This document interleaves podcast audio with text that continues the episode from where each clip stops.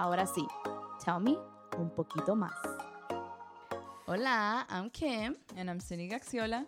Y seguimos con nuestro segmento de Tell Me Un Poquito Más Preguntas. We are continuing our segment of Tell Me Un Poquito Más Questions. Again, if there are any questions that you guys have, please leave it in the comments. Si tienen alguna pregunta de lo que sea, nos la pueden dejar saber en los comentarios y hacemos un video sobre esa pregunta. Y la pregunta de hoy es, ¿cómo le hago para que no me afecten tanto las cosas?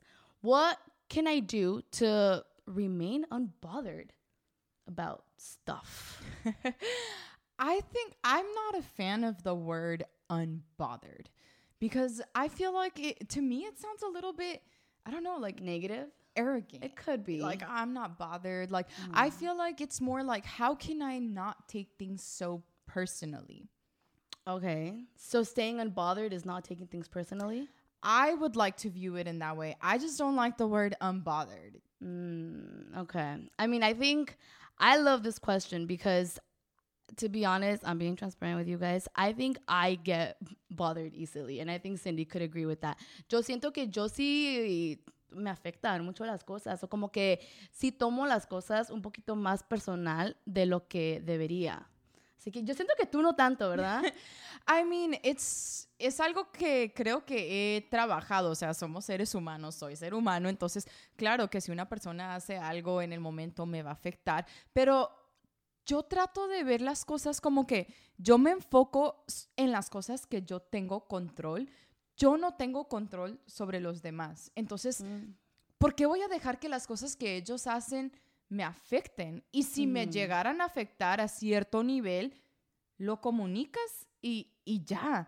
I, mm. I feel like it's something I've been working on. It's not easy. We're human. Things do affect me. But the way mm. I like to look at things is I have control over myself. I don't have control over others. Right. So why let what they do continue to affect me? Like if it bothers me, then I'll then I'll let you know. But why stay in in that feeling? bothered feeling? Yeah. But what if it's something like something minor that doesn't bring a point to bring it up to the other person, but it actually bothered you? I don't know. It could be something that triggered you from the past, whether I don't know, say, but you were struggling with weight and someone made a comment about that. That could bother you. What you're gonna go and tell them, like, don't make comments about that. Yeah, I mean, if it really bothered you, I feel like you have to evaluate it as like, is this affecting me and my well-being. Like can i not think about anything else? Mm. like does this actually make me feel down and like is this something i'm not letting go of?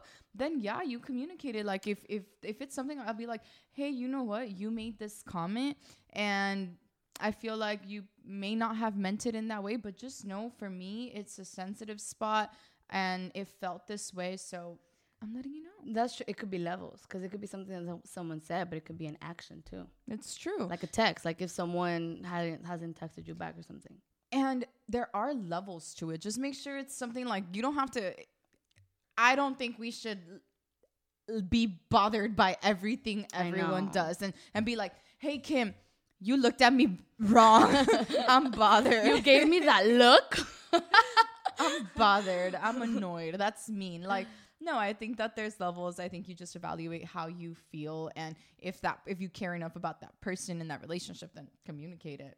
I think I need to read the four agreements again. Yes. Don't take things personally. Yo siento que yo tengo que leer el libro. Y lo he leído, eh? I have read it, but like I said, I do, I don't know what it is, but I do feel like I do get bothered more than I should. sí, como que sí me, me afectan las cosas más de lo que deberían. Do you think it's because you create an expectation of the way things should be? ¿Crees que es porque creas una expectativa de cómo las cosas deberían de ser? That's a huge one. That's true. Yeah, because you're expecting something, it doesn't happen, so that you get bothered by it. I probably. Oh my gosh, I'm like in therapy right now. So talk to me, Kim. How do you feel about that? Yo siento que tal vez sí, porque tienes como una expectativa de otra persona y no hacen las cosas diferente, no hacen como no lo hacen como tú esperabas y siento que sí, tal vez por eso me afecta. Entonces es como que eh, creo que es más fácil decirlo que hacerlo, pero ser conscientes de eso, ¿no? O sea, dejar a las personas ser quienes son y tú decidir, o sea, tú quiero, quiero seguir engaging con esta persona o no. I think it's up to you. Like, let people. I mean, but it could be eh, continue engaging, but it could be something like with your parents. It could be something with a boss. It could be something a lot more higher than just you. You don't have the option of just continuing to engage with that person. Yeah, but the it's still your choice to to remain bothered by it. Like, what's an example with a boss? I don't know. Give me an example. You didn't do this work right, So then evaluate. Maybe I didn't do this work right. but you gave all your effort with it. well, then you gotta you gotta figure out how to do it better. Oh. I just think humanly, like you just start attacking, like, oh heck no. Or like, it could be, you know what? I have an example. It could be that your boss is like, you never do this, you do it all wrong, da, da, da, da, da," and they go at you. That's probably gonna bother you. I mean, yeah, that's probably gonna bother you. So I think it's up to you.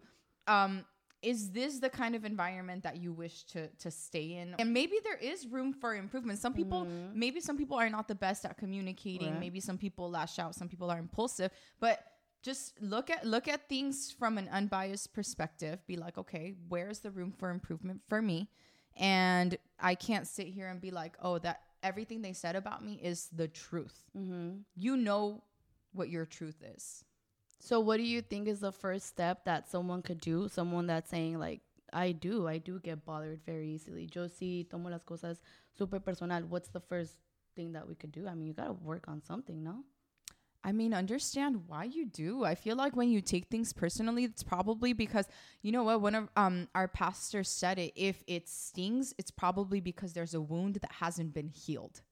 So go there. Like, why? Why is this? Like, is there something internally that you have to do? Nuestro nuestro pastor dijo, si te no, no se tra- no se No, no traduce sé. tan fácilmente, pero si te duele es porque quizá hay una herida que no se ha sanado. Entonces es como evaluarse a uno mismo y decir, bueno, ¿en dónde tengo que sanar y, y crecer y ser mejor para que no me afecten esas cosas? Porque yo sí te puedo decir, tú puedes Right, venir yeah. conmigo y me puedes decir, Cindy, tú eres... tarararara".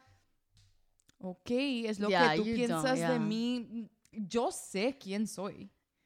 And it could also be a level of confidence too. Puede ser un nivel de seguridad de ti misma. Exacto. And I don't want to send the wrong message where we don't take accountability.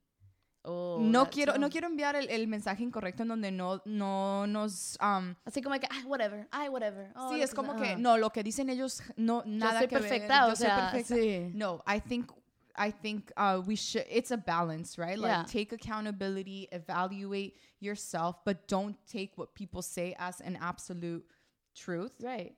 No, and I think also um who, talk about it with someone. Habla sobre eso de alguien. Si hubo algo que realmente te afectó, if there was something that really affected you, for instance, if there was something that really affected me, I would probably come to you. I would be like, all right, yo, this happened, da da da da. Like, what do you think? And then Cindy will probably tell me, like, okay, dude, chill. Like, no, it's not a big deal. Este, si yo em, pasé por algo, yo tal vez fuera con, contigo y te preguntara, mira, esto, te dijera, esto pasó, da, da, da. O sea, ¿qué piensas? Si tal vez Cindy me diría como que, ok, no es un big deal. O tal vez sí, tal vez sí es un, no big deal, pero sí es algo que se debería de, de comunicar. Exacto. I think we just have to remember a lot of the time the things that people do are not about you. They're about them. So Yeah. don't don't stay focused on on yourself for it.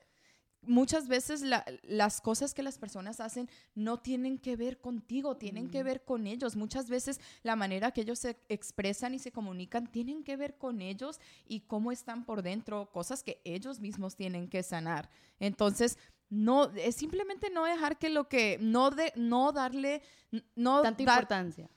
no dejar que los demás, mi español, no dejar que las cosas que los demás hagan controlen cómo te sientes tú.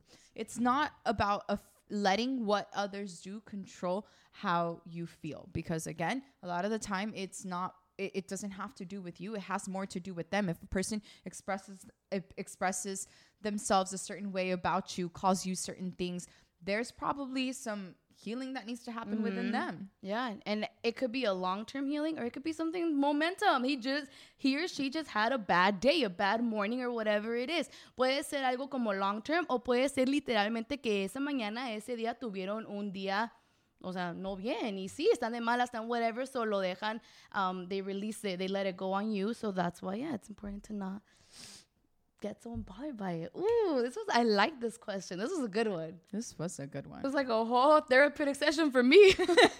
So then, Kim, how do we remain unbothered? How do we remain a wrap it up for us, Cindy?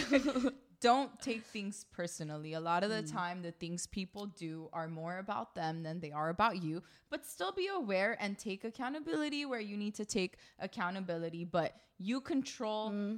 you, you Right. control how you feel. So just focus on that. And if there is something that hurt you a little bit, then look at why that wound is still there and mm. how we can heal that. I'm gonna go read the four agreements after this. The four- Chicas, chicos, let's go read the four agreements after this. But again, guys, thank you so much for your trust in sending us these questions. If you haven't yet, we invite you to subscribe to our YouTube channel. Hit that button of subscribe, and we are also available on all podcast platforms. And Like this video. like this video. And until next time.